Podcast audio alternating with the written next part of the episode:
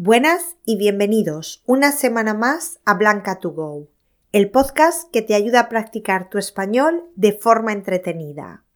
¿Cómo va la semana? Yo no te voy a mentir, a mí esta semana se me está haciendo un poco cuesta arriba. Aunque me gusta regresar a la rutina, es difícil después de unas semanas de vacaciones. Pero Creo que no soy la única con este sentimiento esta semana. Y la semana que viene estaré ya tan acostumbrada a la rutina que ni me acordaré de que he estado de vacaciones. ¿No os pasa lo mismo a vosotros? Bueno, vamos al tema de hoy, el episodio semanal.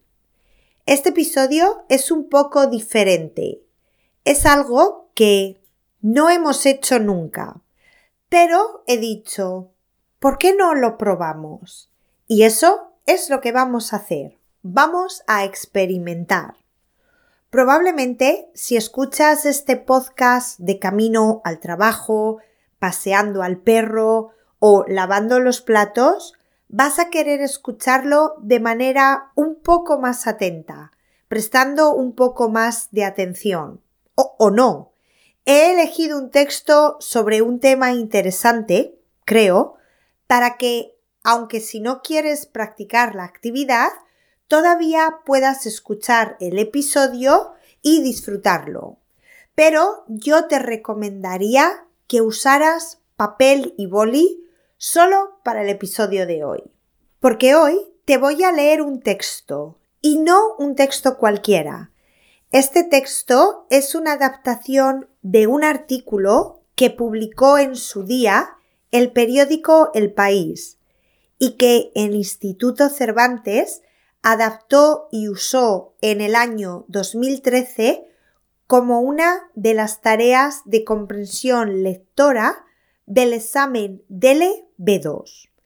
De hecho, si vais a la página del Instituto Cervantes y os descargáis el examen de prueba, vais a encontrar esta tarea de comprensión lectora. Pero esto es un podcast, por lo tanto vamos a adaptarlo a una tarea de comprensión auditiva. Bueno, auditiva y de memoria, porque no sé si a vosotros os ha pasado. Supongo que si estáis escuchando este episodio ya lleváis estudiando español un tiempo e igual ya no os pasa. Pero recuerdo que cuando me mudé a Edimburgo y empecé a tener conversaciones en inglés, tenía poquísima capacidad de retención en inglés. Podía tener una conversación y entenderla, pero luego era incapaz de recordarla. Y lo mismo con los libros. Cuando empecé a leer libros en inglés, además de costarme una barbaridad y leer muy poco cada vez, al día siguiente, cuando cogía el libro de nuevo, no me acordaba de lo que había leído. Extraño, ¿no? ¿Os ha pasado a vosotros también? ¿O soy la única rara? El caso, volvamos al tema. ¿Cómo lo vamos a hacer? Os cuento. Voy a leeros primero las preguntas sin opciones, solo las preguntas para saber qué información necesitáis y prestéis un poco más de atención. Luego os voy a leer el texto y después os voy a repetir las preguntas esta vez con las opciones, con tres opciones. Y os daré un tiempo para que vosotros penséis la opción correcta. ¿Preparados? Pues a por ello. Episodio 122 de Blanca to Go. Un entrenador en la oficina.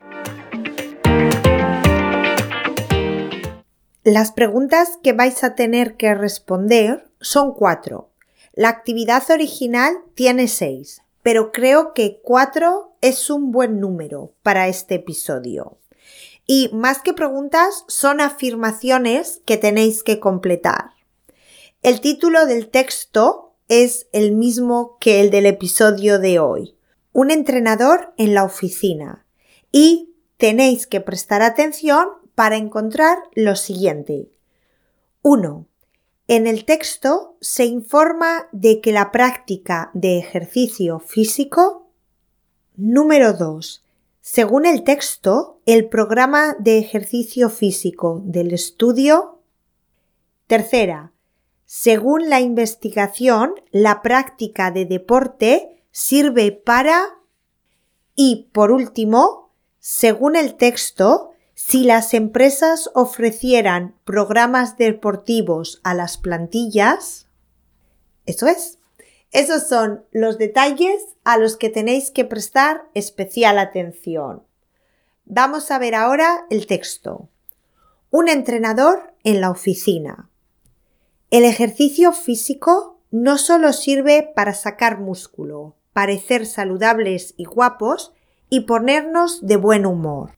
También nos ayuda a concentrarnos mejor y a aumentar nuestra productividad. Así lo demuestra el estudio el efecto del ejercicio físico en la productividad laboral y el bienestar, que analiza la buena relación entre la actividad laboral y la práctica de un programa controlado de ejercicio físico.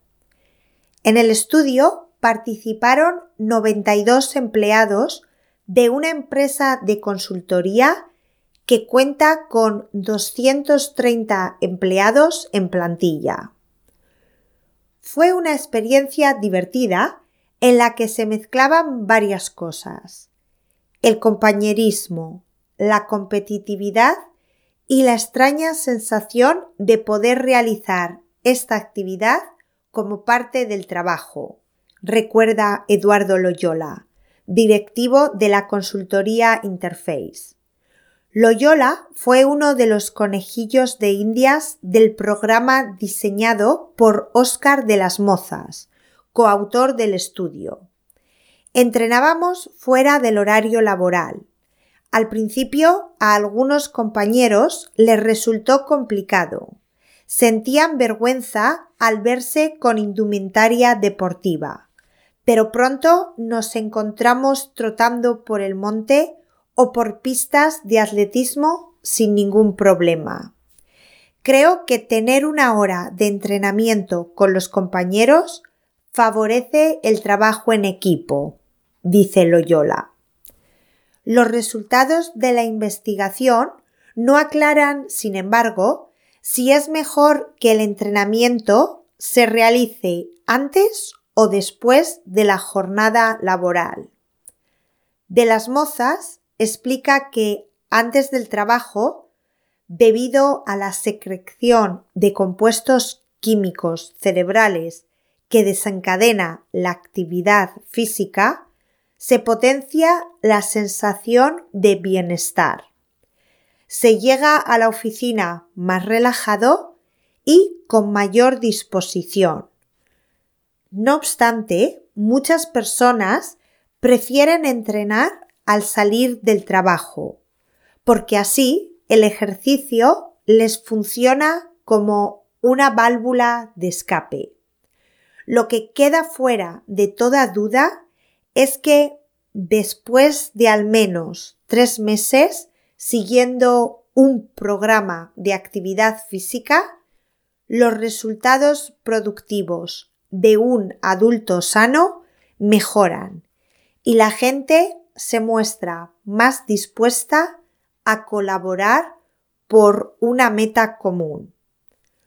Los beneficios más concretos observados fueron la mejora de la salud del equipo humano y la mayor facilidad para asumir las tareas de la vida cotidiana ya impliquen fuerza física o trabajo intelectual.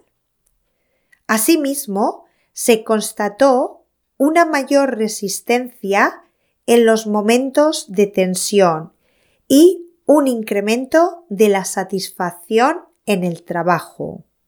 El estudio también arroja otros datos que tienen que ver con los beneficios sobre el absentismo en el trabajo, pues se observó una disminución de casi un 30% en las bajas laborales de los empleados que participaron en esta experiencia, lo que apunta a la necesidad de que las empresas incentiven este tipo de programas en todos los niveles de su organigrama, ya que además de potenciar el compañerismo o la competitividad, los profesionales tienen la sensación de realizar esta actividad no como una posibilidad de evasión, sino como parte específica del propio trabajo.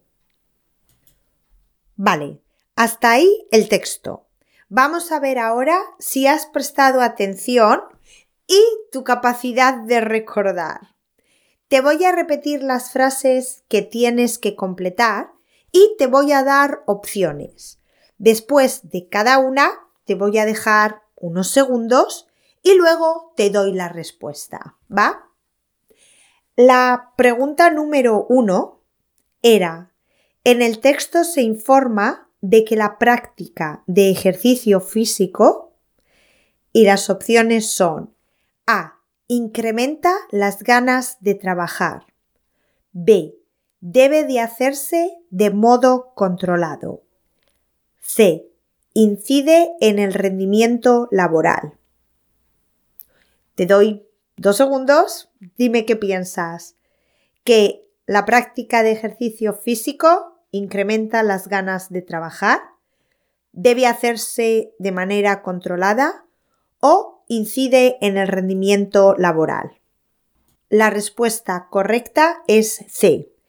En el texto se informa de que la práctica de ejercicio físico incide en el rendimiento laboral, ya que al principio el texto dice el ejercicio físico no solo sirve para sacar músculo, parecer saludables y guapos y ponernos de buen humor. También nos ayuda a concentrarnos mejor y aumentar nuestra productividad. La segunda dice, según el texto, el programa de ejercicio físico del estudio y las opciones son a. Se aplicó a más de 200 trabajadores. B. Se desarrollaba en horas de trabajo. C. Fue creado por Óscar de las Mozas. Otra vez, toma unos segundos para pensar, según el texto, el programa de ejercicio físico del estudio se aplicó a más de 200 trabajadores, se desarrolló en horas de trabajo o fue creado por Óscar de las Mozas. La respuesta es C. El programa de ejercicio físico del estudio fue creado por Óscar de las Mozas. Se dice que el programa fue diseñado por Óscar de las Mozas y además es coautor del estudio. La tercera pregunta, según la investigación, la práctica de deporte sirve para A. Afrontar con mayor disposición la vida diaria. B. Aumentar la capacidad intelectual. C reducir la competencia entre trabajadores. ¿Recordáis qué dice el texto sobre la investigación de la práctica de deporte? Sirve para afrontar con mayor disposición la vida diaria, aumentar la capacidad intelectual o reducir la competencia entre trabajadores. La respuesta correcta es A. Según la investigación, la práctica de deporte sirve para afrontar con mayor disposición la vida diaria. Porque el texto dice que los beneficios más concretos observados fueron la mejora de la salud del equipo humano y la mayor facilidad para asumir las tareas de la vida cotidiana, ya impliquen fuerza física o trabajo intelectual. Y por último, la última frase para completar, según el texto, si las empresas ofrecieran programas deportivos a las plantillas, A. Aumentarían un 30% el rendimiento. B. Reducirían el absentismo laboral. C. Disminuiría el estrés en el trabajo. ¿Qué pasaría si las empresas ofrecieran programas deportivos a sus empleados? Aumentaría el rendimiento laboral, se reducirían el absentismo laboral o disminuiría el estrés en el trabajo. En esta última, la opción correcta es la B. Si las empresas ofrecieran programas deportivos a las plantillas, reducirían el absentismo laboral, ya que hemos dicho que el estudio también arroja otros datos que tienen que ver con los beneficios sobre el absentismo en el trabajo, pues se observa una disminución de casi un 30% en las bajas laborales de los empleados que participaron en esta experiencia. Pues este ha sido el episodio de esta semana. Si formas parte de la comunidad de Blanca 2 Go, ya sabes que tienes acceso a la transcripción de este y el resto de episodios junto con el vocabulario y una actividad extra para cada episodio. Además, en la transcripción de hoy vas a encontrar marcado en el texto donde puedes encontrar las respuestas a las preguntas. Y si no formas parte de la comunidad de Blanca 2 Go, pero te gustaría tener acceso a todo esto, puedes unirte visitando mi página web blanca2go.com. Espero que hayáis disfrutado el episodio. Sé que es un poco diferente, pero me parecía interesante probar este formato.